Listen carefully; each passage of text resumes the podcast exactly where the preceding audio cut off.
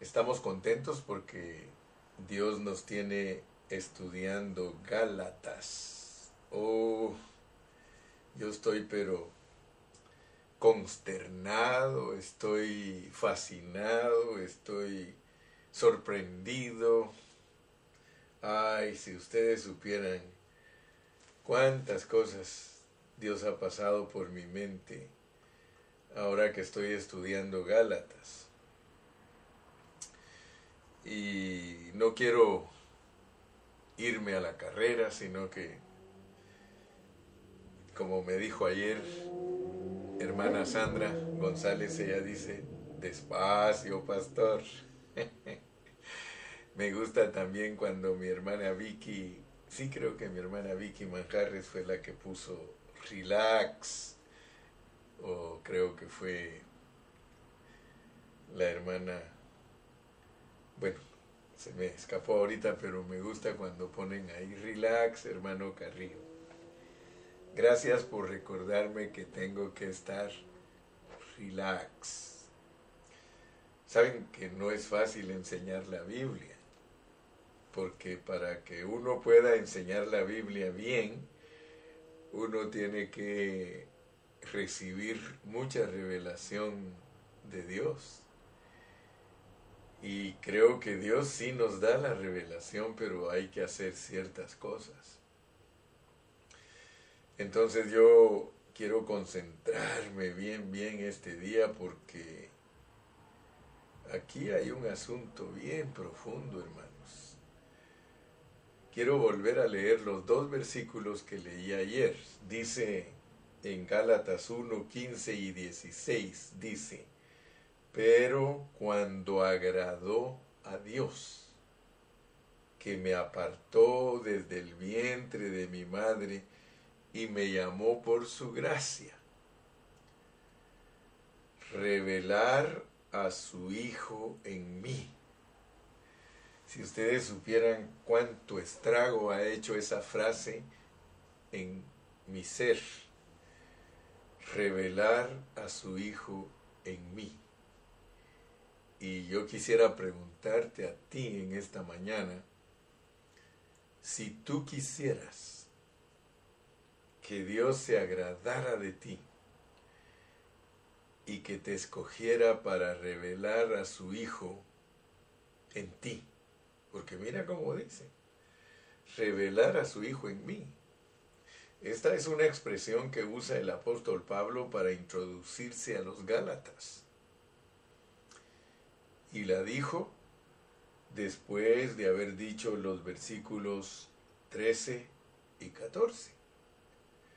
Porque ya habéis oído acerca de mi conducta en otro tiempo en el judaísmo, que perseguía sobremanera a la iglesia de Dios y la asolaba.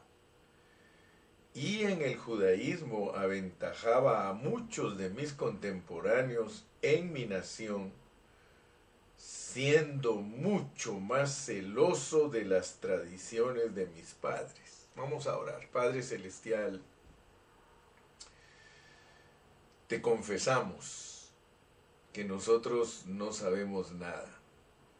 Te confesamos, Señor, que al entrar a tu palabra, si tú no nos guías, si tú no nos llevas de la mano, si no hablas a nuestro espíritu. Nosotros no podemos tener ojos abiertos para entender lo que tú quieres revelarnos. Perdónanos, Señor, porque muchos cristianos creemos a veces que ya entendimos las cosas, pero no las hemos entendido. Visítanos en esta mañana. Visítanos con tu revelación divina, Señor. Yo quiero yo quiero que tu Hijo sea revelado en mí. Anhelo que tu Hijo sea revelado en mí, Señor. Quiero entender lo que significa que tu Hijo es revelado en nosotros. Bendice a todos mis hermanos y que todos ellos, junto con este tu servidor, Señor, seamos humildes para recibir el consejo de tu palabra. Señor, abre nuestros ojos lo imploramos, lo pedimos, estamos cansados de ser religiosos, Estamos cansados, Señor, de no poder alcanzar la victoria que tú muestras a través de tu apóstol Pablo. Señor, ayúdanos. En tu nombre precioso, Señor, lo, lo pedimos. Amén. Muy bien. Ah, mientras estaba preparándome para salir al aire hoy, eh, yo estaba orando y le decía, Señor, ayúdanos a todos porque si nosotros eh, solo leemos tu palabra, pero no te rogamos a ti, yo creo que tú no nos vas a tomar en cuenta respecto a lo que le diste a Pablo. Saben hermanos que aquí hay una transición y debemos de captarla. Aquí hay una transición y, y nos debemos de preguntar por qué Dios, para que nosotros los gentiles lo entendamos a Él, usa a un judío. Él usa a un judío para hacernos entender a nosotros. Y por eso es de que muchos hermanos se confunden y creen que, que la cultura judía debe de ser impuesta a nosotros. Yo no tengo problemas con la cultura judía. Yo quiero decirles a ustedes que la tradición hizo que, que los gentiles odiaran a los, a los judíos. Si ustedes leen la historia de la Iglesia Católica, ustedes se van a dar cuenta que hubieron momentos que la Iglesia Católica fuertemente acusó a los judíos de haber matado a Cristo y, e hizo que mucha gente tuviera odio para los judíos. Yo no sé si ustedes han leído la historia, pero Hitler, Hitler era católico y él odiaba, odiaba a los judíos, pero fue porque a él le hicieron sentir que, que los judíos eran los culpables de haber matado a Cristo. O sea que yo quiero que ustedes vean que en la historia de la humanidad los crímenes más severos e implacables que han habido han sido por la religión. La Santa Inquisición, todas esas cosas, hermano. Eh, quiero que ustedes se den cuenta cuán terrible es la religión, pero, pero la gente no se percata. Y, lo más tremendo para nosotros los cristianos, hermanos, es que, que nosotros mismos eh, participamos en esas cosas. Les dije ayer que estaba sorprendido de que Dios, antes de llamarlo a uno a una realidad, lo mete a una religión. Eh, no, no podemos decir que, que, el hombre es el que decide, porque miren este versículo que está aquí, pero cuando agradó a Dios. Yo creo que Pablo era un hermano que analizaba profundamente las cosas de Dios. Fíjese que me llama mucho la atención porque como yo no quiero ser un estudiante descuidado de la Biblia, porque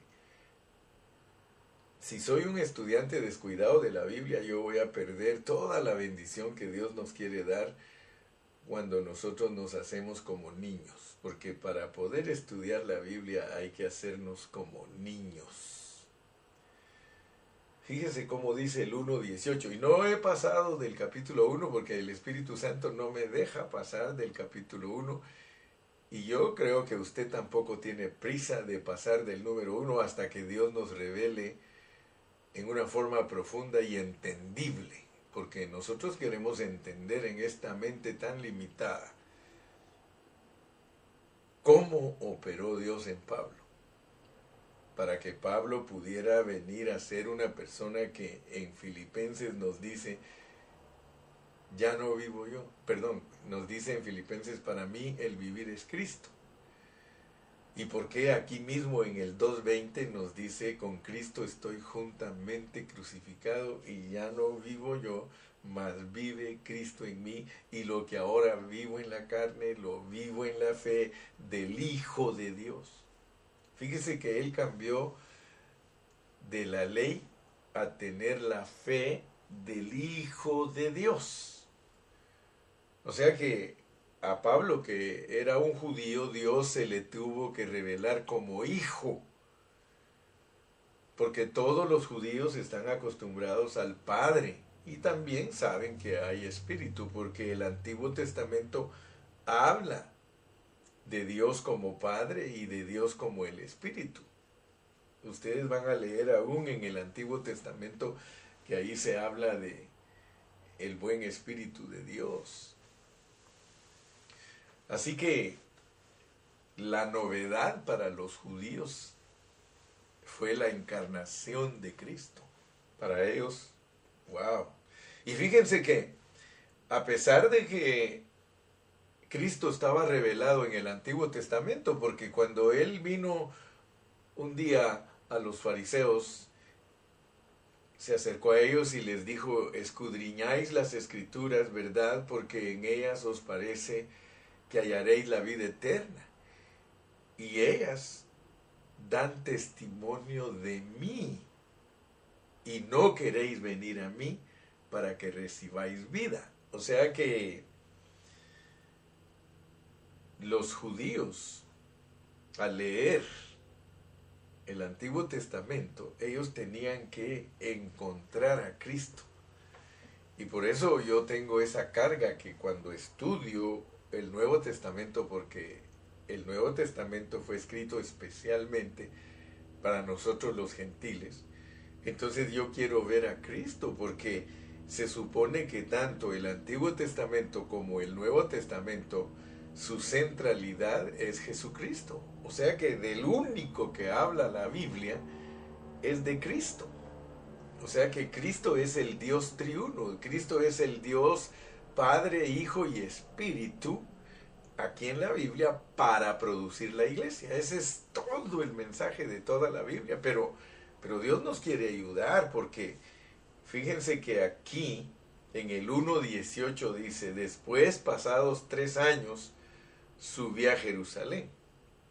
Pero yo quiero que vean que él dijo, pero cuando agradó a Dios, que me apartó del vientre de mi madre y me llamó por su gracia, cuando le agradó a Dios revelar a su Hijo en mí, para que yo predicase entre los gentiles, no consulté enseguida con carne y sangre. O sea, quiero que ustedes piensen, él se convirtió camino a Damasco cuando él iba a perseguir a la iglesia a perseguir a los hermanos. Aún llevaba cartas para traerlos a Jerusalén y hacerlos sufrir a los hermanos. Y él mismo dice que él consentía que se mataran a las personas. Cuando mataron a Esteban, dice que ahí estaba Saulo consintiendo, diciendo, aquí está mi firma, acaben con esos cristianos. Pero él entendió que llegó un momento a su vida y por eso es importante para nosotros entender que es hasta que Dios le agrada que Él va a producir en las personas que Cristo sea revelado en ellas. Hay un pasaje del Antiguo Testamento que dice que si nosotros nos asociamos con los humildes, ¿quién quita y Dios nos tome en cuenta para hacernos vencedores. Entonces yo quiero que vean que dice que no subió ni a Jerusalén, dice el versículo 17, a los que eran apóstoles antes que él, sino que se fue a Arabia. Y volví de nuevo a Damasco, dice, después de tres años. Yo estoy sorprendido que Pablo pudiera alcanzar esta capacidad de escribir 14 epístolas. Él es el escritor más, más prolífero que existe aquí en, la, en el Nuevo Testamento. Él escribió 14 epístolas.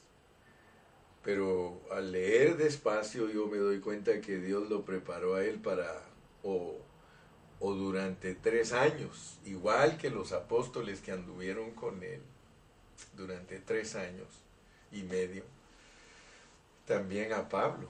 Pero quiero que ustedes vean que el apostolado de Pablo fue cuando Cristo ya estaba en resurrección. O sea que Pablo no fue instruido, por eso miren cómo dice él, dice, cuando Dios se agradó de revelar a su Hijo en mí para que yo lo predicase entre los gentiles, no consulté enseguida con carne y sangre. O sea que Pablo allí nos está escondiendo algo, ahí está implicado. Dice, sino que después, pasados tres años, yo subí a Jerusalén. Hay muchos escritos de cuando Pablo se fue para Arabia y yo me recuerdo que el hermano Manuel Guerrero, él me regaló a mí un libro. Me dijo, hermano Carrillo, lea este libro de un autor mexicano que ese libro se llama El Evangelio que inventó Pablo. Así le puso ese hermano. Le puso a su, de título a su libro. El Evangelio que inventó Pablo. Fíjense pues. O sea que para muchos, Pablo se inventó las 14 epístolas. ¿Qué les parece a ustedes? Qué triste, ¿verdad? Que la gente piense de esa manera cuando las epístolas de Pablo complementan lo que no está explicado en, el, en los evangelios. El domingo yo estuve hablando con los hermanos diciéndoles que cada uno de los evangelios presenta a Cristo desde un punto de vista, desde un ángulo, pero que Pablo tiene el quinto evangelio, porque Pablo nos explica cosas que jamás las podríamos captar con solo leer los evangelios. Nosotros podríamos leer Mateo, Marcos, Lucas, Juan y estaríamos muy cortos de entender el propósito por el cual Dios se hizo hijo. Porque eso es lo que nos va a ocupar en este día. Los minutos que yo voy a usar hoy van a ser para que nos concentremos en el por qué Dios se hizo hijo para poder dar a conocer su propósito. Porque claramente nos dice en Efesios que Él tiene un propósito eterno. Y claramente al estudiar la Biblia nosotros nos damos cuenta que el propósito de Dios al crear a Adán era tener un cuerpo de hombres que lo expresaran y lo representaran, porque eso es lo que él demostró. Después que creó a Adán, dijo que se enseñoreara sobre todas las cosas creadas de él y que pusiera dominio, se enseñoreara. Entonces quiere decir que el beneplácito de Dios, el deseo de Dios desde la eternidad pasada, era tener ese hombre corporativo. Y nosotros sabemos que no lo logró con Adán, eh, porque no era ese el plan, o sea que solo era una sombra para que nosotros entendamos la realidad, porque la realidad toda, toda está centrada en Cristo. Ahora, noten ustedes que Gálatas no es fácil, no es fácil porque miren lo que dice en el versículo 24 del capítulo 1, el último versículo dice, y glorificaban a Dios en mí. O sea que cuando Pablo surgió como un apóstol de Jesucristo, le tenían miedo, porque todos lo conocían como el que perseguía la iglesia y que mataba a cristianos. Entonces, cuando de repente oyeron que que dice el verso 24, 23, solamente oían decir, aquel que en otro tiempo nos perseguía, ahora predica la fe que en otro tiempo asolaba. Entonces, dice el 24, y glorificaban a Dios en mí. Ya a estas alturas nosotros ya sabemos que glorificar a Dios es expresarlo. O sea que todos decían, ese, ese ahora en vez de ser un mal hombre, un asesino, en vez de ser un perseguidor, ahora vive la vida de el que él perseguía. Dice, mire, ahora predica la fe que en otro tiempo asolaba o perseguía. Entonces, mis amados, por favor no tomen tan muy livianamente nuestro estudio. No, no lo tomen livianamente porque esto que vamos a estudiar hoy, aleluya, esto es grandioso, hermanos. Esto es maravilloso, esto es de, de tener mucha o de poner mucha atención. Por eso te pregunté al principio, ¿tú quisieras que Dios se agradara de ti y que su Hijo fuera, fuera revelado en ti, revelado en ti. Y por eso yo te dije, ay, yo anhelo que Cristo, el Hijo de Dios, sea revelado en mí. Al leer que los hermanos glorificaban a Dios en Pablo, o sea, lo glorificaban en Pablo, es decir, miren, miren, eh, el, Hijo de Dios, el Hijo unigénito de Dios, dice eh, Juan 1.14, y aquel verbo se hizo carne y vimos su gloria, gloria del unigénito Hijo de Dios. Fíjense que para poder nosotros entender por qué Dios se hizo el Hijo, por qué Dios se hizo el Hijo, para ser revelado en nosotros. Tenemos que entender. Tenemos que entender por qué Él se hizo el Hijo para ser revelado en nosotros. Yo quiero que analicemos otros pasajes en los que Pablo habló de lo que es pertenecer a una religión y de lo que es disfrutar a una persona. Porque ayer, ayer lo mencioné y lo vuelvo a repetir. La experiencia de Pablo fue salir de la religión de sus padres para experimentar a una persona maravillosa. Y cabe mencionar de que en el momento que Dios lo sacó a él, él estaba participando de una religión que era autorizada. O sea que nosotros no podemos decir que el apóstol San Pablo Dios lo sacó de algo malo, que lo sacó de algo malo para, para meterlo a algo bueno. Eh, él mismo dijo, yo no soy un pecador, dijo, si ustedes creen que yo puedo presumir de ser judío, no pecador guardador de la ley, irreprensible, bla, bla, bla. Ahora, fíjense, él fue sacado de las tradiciones de sus padres. Él fue sacado de una religión que él era muy celoso. Y Dios se agradó y lo sacó de allí para revelar a su hijo en Él. Si Dios no se agrada de nosotros, porque yo quiero que tú alcances a ver, hermano, que así como Israel, escucha bien, por favor, así como los israelitas, al leer la Torah, los cinco primeros libros de la Biblia, ellos lo vuelven religión. Ellos son una sombra de la realidad nuestra.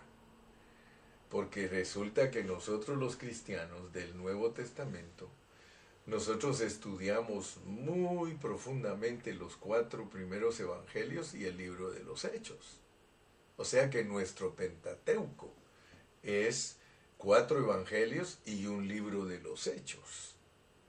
Y tú sabes, hermano, que yo no estoy mintiendo.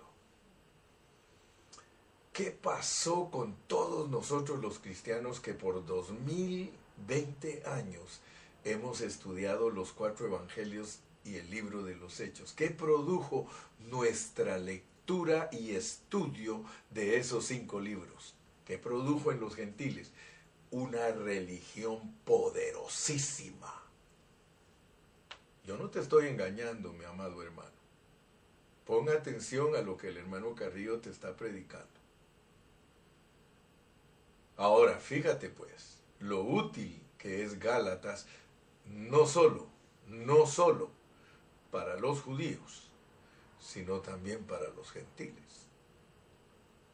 Porque muchos al leer dicen, oh, qué insensatos los, los judíos. No, Gálatas insensatos, gentiles, gentiles convertidos a Cristo, insensatos que se torcieron, que se fueron en pos de otro evangelio.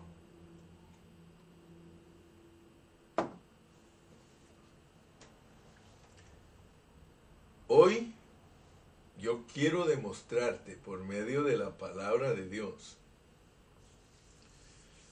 que nosotros los gentiles no somos mejores que los judíos.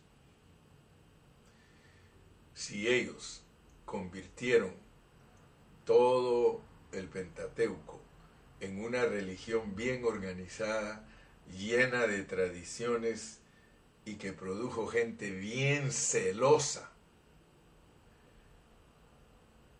y no alcanzamos a ver que los gentiles hicieron lo mismo, estudiar cuatro evangelios y el libro de los hechos. Por eso me atrevo a decir el Pentateuco gentil.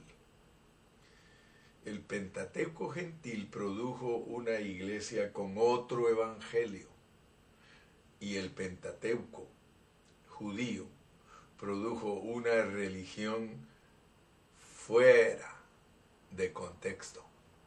Porque se suponía que al estudiar el Antiguo Testamento, tenían que encontrar a Cristo. Y se supone que al estudiar el Nuevo Testamento tenemos que encontrar a Cristo. Porque Cristo es la centralidad del Evangelio. No las doctrinas, ni las tradiciones, ni ninguna cosa preconcebida. Escúchame bien, cualquier cosa fuera de Cristo cualquier cosa fuera de Cristo sea anatema, sea anatema. Y asústate, asústate porque la religión del Antiguo Testamento se basó en la palabra de Dios. Y por eso a mí no me, no me entienden algunos hermanos. Cuando recién yo empecé a enseñar estas cosas, también yo fui malentendido hermanos que yo creía que ya tienen madurez para entender el hablar del hermano Gilberto, me doy cuenta que todavía no han sido tratados por Dios a la extensión que se requiere para poder entender con claridad lo que es Cristo en mí, la esperanza de gloria. Hermanos, todo lo que nosotros usamos como sustitución de Cristo es dañino y lo tremendo es que se toma de la palabra de Dios.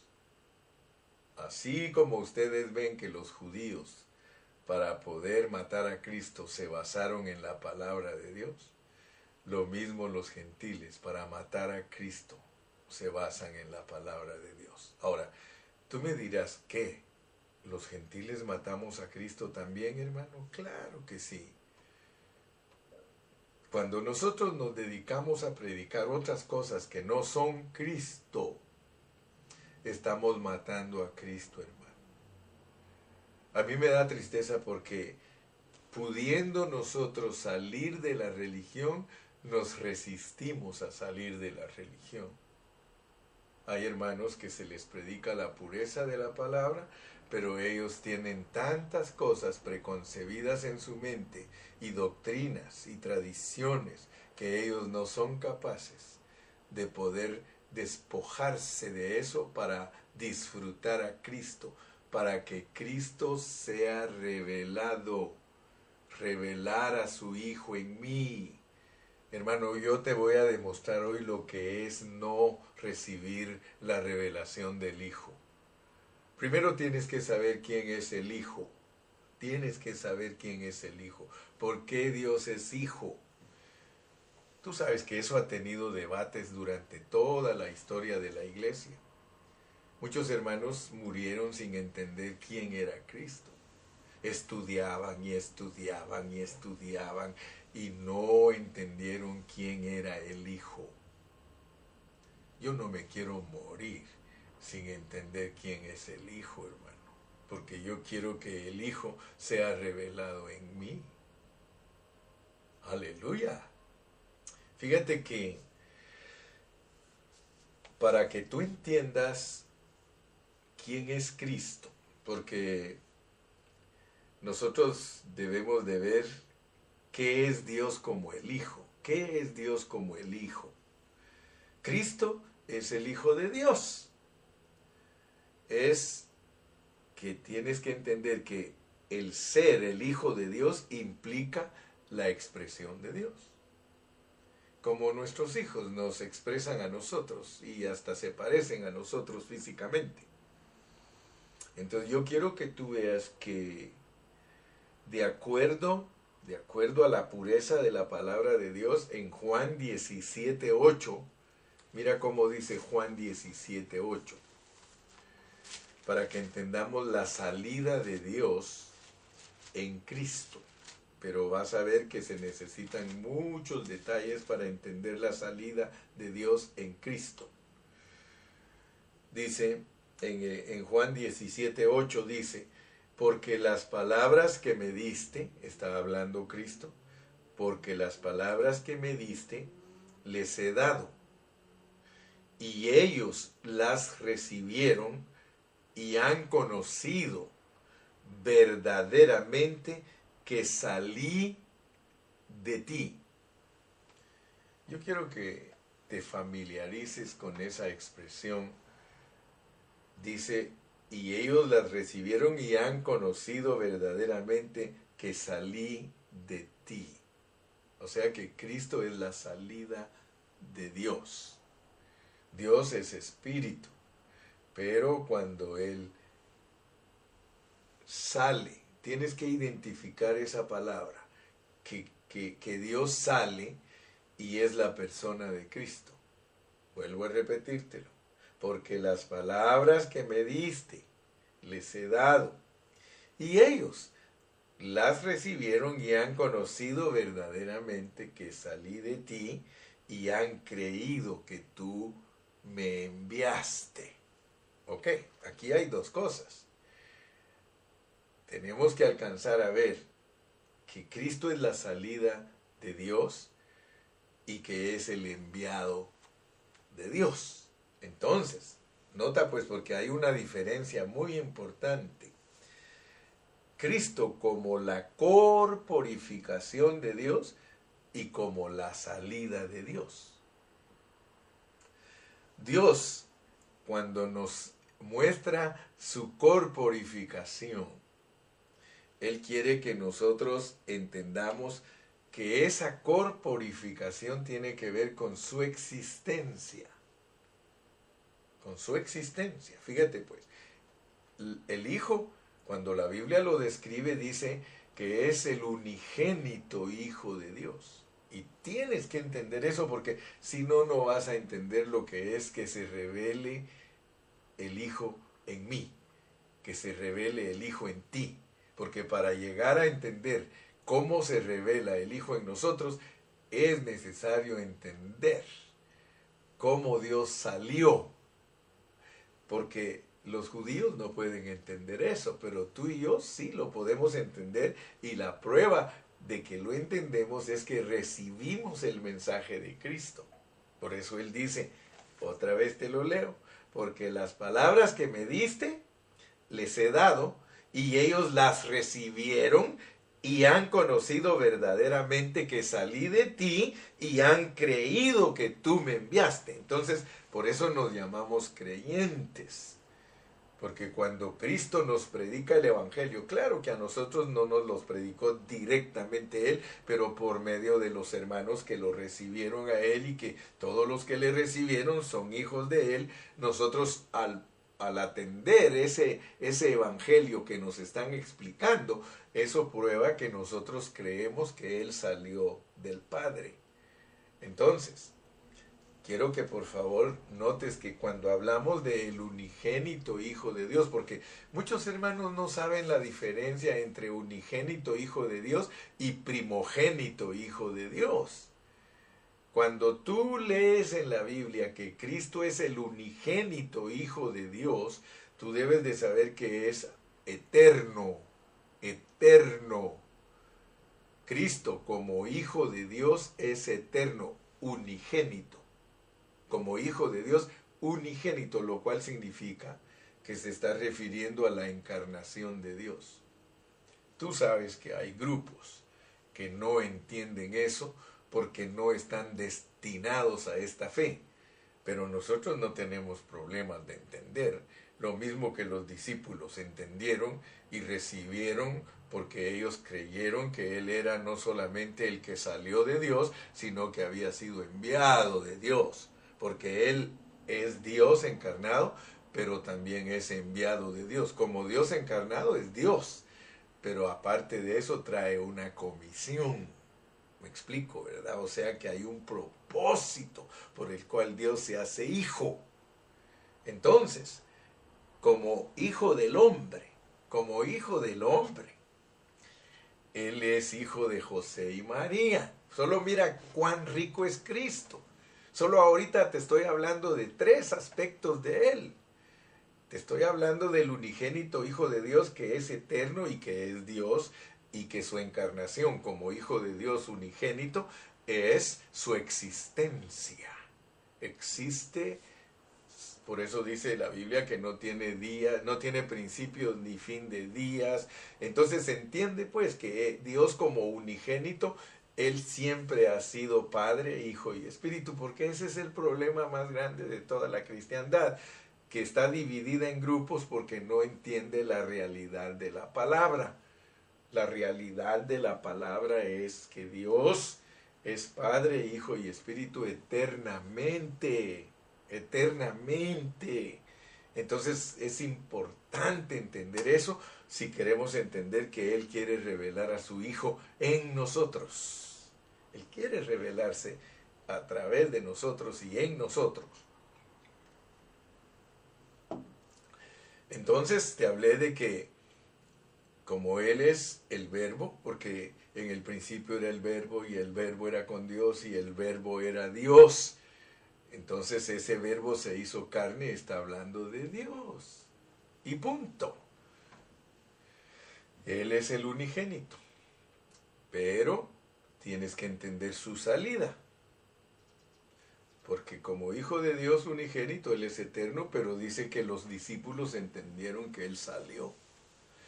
Y tú sabes que eso es bíblico, porque en Miqueas 5.2 dice que de Belén saldría o nacería el que es Dios, Padre eterno. Entonces, Veamos pues que el estado primigenio de Dios es espíritu, pero cuando Él sale, sale como hijo, porque Él allá adentro es Padre, Hijo y Espíritu eternamente, eternamente. Entonces tú eso te debe de abrir tu entendimiento. Si estás siendo ejercitado en tu mente de lo que es Dios, vas a entender entonces por qué Dios es Hijo porque Él es Padre y porque Él es Espíritu Santo. Fíjate, o sea que es un, un plan que Él diseñó. Él diseñó y por eso se dio a conocer a nosotros como Padre, Hijo y Espíritu. Pero en, en, unas partes de la escritura nos dice que como Padre no puede lograr lo que se ha propuesto, porque como Padre Él es Espíritu y, y es inaccesible. No, cualquiera que entre a Él se muere, se muere.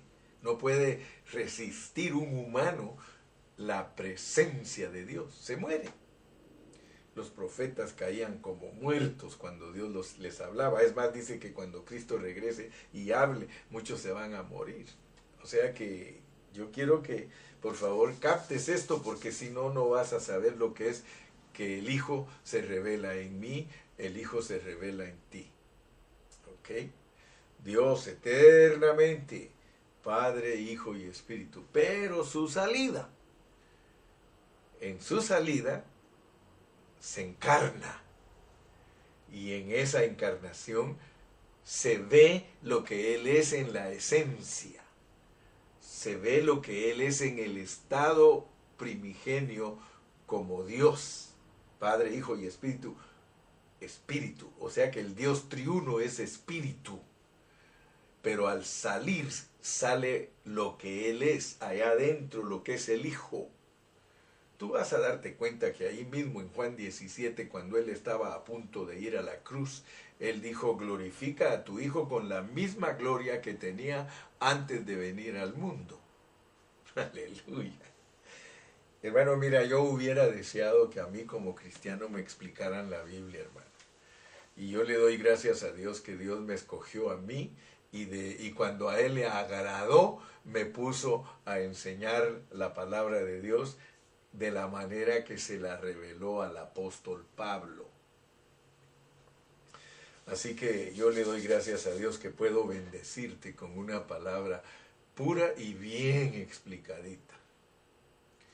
El unigénito Hijo de Dios es eterno. Pero en su salida, cuando Él se corporifica y aquel verbo se hizo carne, y vimos su gloria. Él expresó la vida y naturaleza de lo que Él es allá adentro. Y cuando Él se presentó con los discípulos, los discípulos le creyeron que Él era el que salió enviado. Porque si no, no vas a entender el, el título Cristo porque Él es el unigénito Hijo de Dios y Él es Cristo. Porque Él como Cristo tiene una comisión. Él tiene que cumplir el beneplácito que tenía cuando estaba allá adentro. Él se lo propuso. Y por eso podemos entender los versículos como Efesios 2.10 que todos nosotros los que somos la iglesia fuimos creados en Cristo. Ahora, nota pues la salida porque ya traté de enseñarte anteriormente que esa salida de Él, esa salida de Él es corporativa. Asústate si quieres. Tú y yo salimos en Cristo de Dios salimos de Dios. Salí de ti, mire, y, volvamos pues, porque aquí están, aquí están los misterios, hermano. Solamente que hasta que Dios nos abre nuestro entendimiento, nosotros los podemos ver. Leamos, solo leamos para analizar más profundamente lo que el hermano Gilberto nos está enseñando en este día. Capítulo 17 de Juan. Quiero que relax que vayas hasta allá al capítulo 17 de Juan. Vamos al capítulo 17. Mira cómo dice. Estas cosas habló Jesús y levantando los ojos al cielo dijo, Padre, la hora ha llegado. Esto no lo entienden muchos. No lo entienden muchos no entienden que Él es el unigénito Hijo de Dios, que Él es Dios y que salió y que ahora está hablando aquí con su fuente. Fíjense, Él está hablando con su fuente. Estas cosas habló Jesús y levantando los ojos al cielo dijo, Padre, la hora ha llegado. El Padre es la fuente. Glorifica a tu Hijo para que también tu Hijo te glorifique. Padre, glorifica a tu Hijo, para que también tu Hijo te glorifique. Y le está diciendo, Padre, eh, dame esa gloria. así como yo la he tenido ahí adentro, la quiero tener aquí afuera. ¿Cómo le has dado potestad sobre toda carne? Fíjese lo que está hablando, porque Él es Dios. Él es Dios. Solamente que aquí está hablando como hombre. Como le has dado potestad sobre toda carne para que dé vida eterna a todos los que le diste. Cristo sabía que al salir él era un hombre corporativo. Y él le dice, tú me has dado potestad. Claro que él conoce el plan porque él viene de ahí. Si él solo nos está ayudando a tratar de, de que le entendamos pues el propósito. Dice, y esta es la vida eterna que te conozcan a ti. O sea que, Padre, yo estoy saliendo de ti porque lo que tú quieres es que ellos te conozcan a ti, el único Dios verdadero. Tú eres el único Dios verdadero, Padre, Hijo y Espíritu, pero ahora estoy yo aquí afuera como enviado tuyo, como enviado tuyo. Soy el Cristo, soy el ungido. Yo te he glorificado en la tierra porque tú me diste la gloria, ok, yo te he glorificado en la tierra, yo te he expresado aquí en la tierra y he acabado la obra que me diste que hiciese. Tú sabes que él aquí está hablando ya en unas tres horas antes de irse a la cruz. Ahora pues, Padre, glorifícame tú al lado tuyo con aquella gloria que tuve contigo antes que el mundo fuese. Aquí hay cosas profundas, hermano, que yo creo que tú te asustarías si yo te las comparto, hermano. Pero esto solo por revelación divina lo puedes entender. Cristo está diciendo que el Padre allá adentro lo tenía con gloria. O sea que no vayas a creer que Cristo vino a funcionar aquí por primera vez, hermano. Si tú crees eso, entonces no has entendido la eternidad de Dios como Padre, Hijo y Espíritu. O sea que Él allá adentro, antes de venir aquí, Dios lo, lo, lo tenía glorificado. Quiero decirte, lo tiene glorificado eternamente, pues. Cristo es glorioso eternamente. Entonces Él allá adentro tiene una gloria que tú ni te imaginas. Solo piensa por un momento lo que Él vino a hacer aquí a la tierra y vas a tener un vislumbre, un poquito, unas gotas del gran mar de revelación para entender que Él ya te tenía a ti y a mí allá adentro. Ese es el mensaje de Pablo.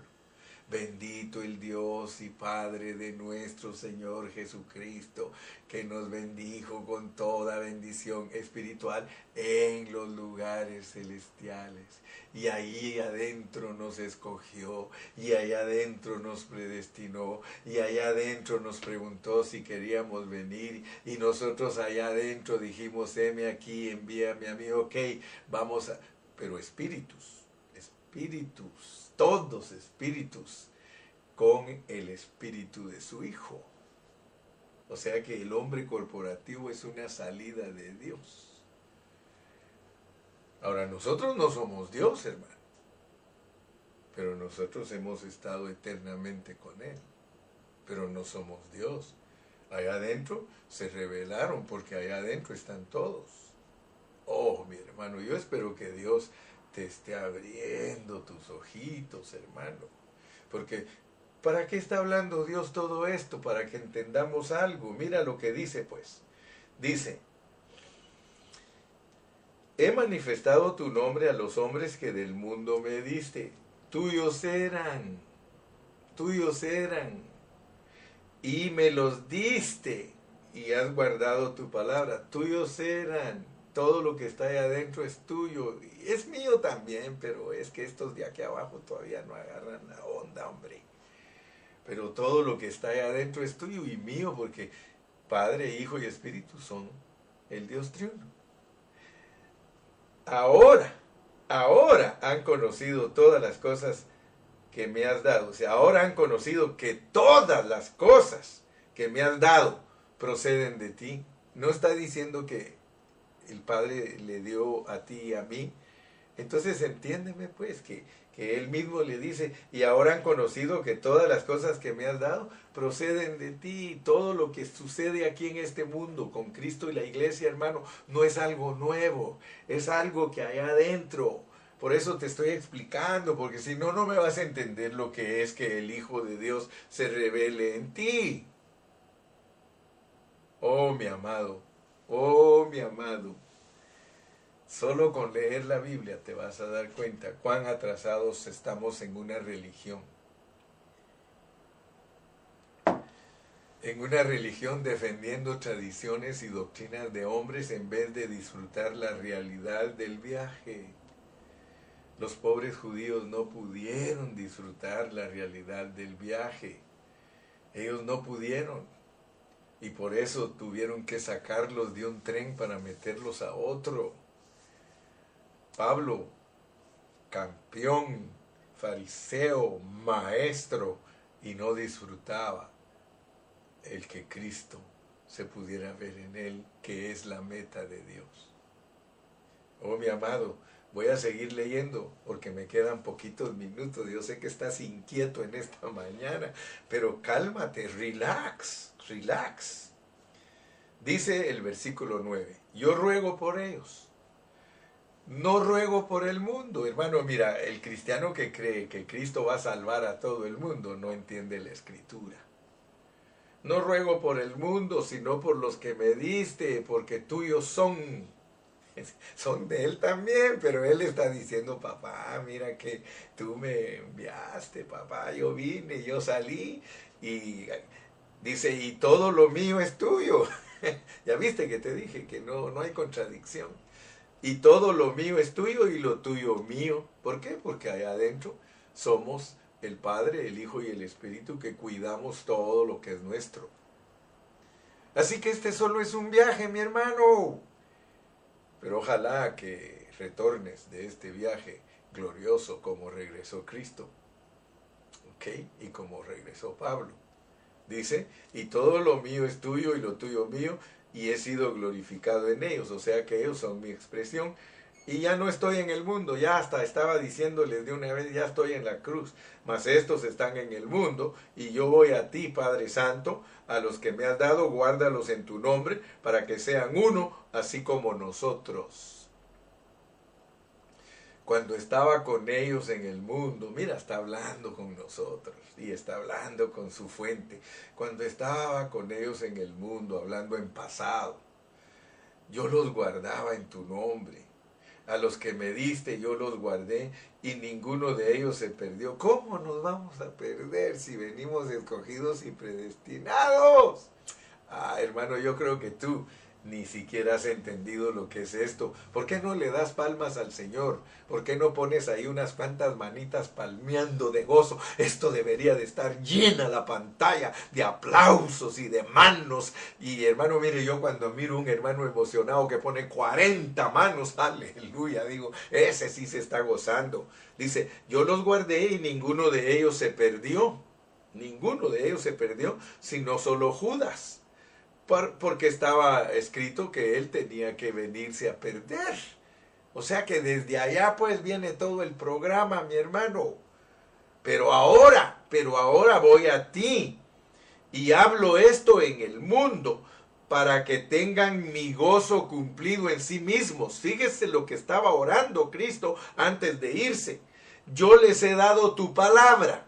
Ya tú tienes la palabra, hermano y el mundo los aborrece por tener la palabra, porque ellos no son del mundo, como tampoco yo soy del mundo. Yo no ruego que los quites del mundo, sino que los guardes del mal, guárdalos del diablo. No son del mundo como tampoco yo soy del mundo. Santifícalos en tu verdad. Tu palabra es la verdad como tú me enviaste al mundo, así yo los he enviado al mundo. Y por ellos yo me santifico a mí mismo para que también ellos sean santificados en la verdad. ¿Sabes tú que la santidad de Cristo te hace santo a ti? Por eso es importante entender la necesidad de que Cristo sea revelado en mí. Te estoy hablando de todo esto porque te quiero marcar la necesidad que tienes tú de que Cristo sea revelado en ti, porque ese es el plan de Dios desde la eternidad pasada. Oh, mi hermano, aleluya. Aleluya. Entonces, por hoy ya terminé, pero solo te voy a hacer un resumencito de cinco minutos para que si en caso no captaste todo, pues vuelve a oír el mensaje y lo vas a captar. Y si no has captado, en este resumen tienes que captar. Mi carga en la lección de hoy es que tú sepas quién es Dios como el Hijo. ¿Quién es Dios como el Hijo? Dios como el Hijo ya entendiste que Dios como el Hijo es una salida del Dios triuno. Dios se revela a todos los cristianos como un Dios triuno, como Padre, Hijo y Espíritu, pero Él no sale como Padre, ni tampoco sale como Espíritu, Él sale como Hijo.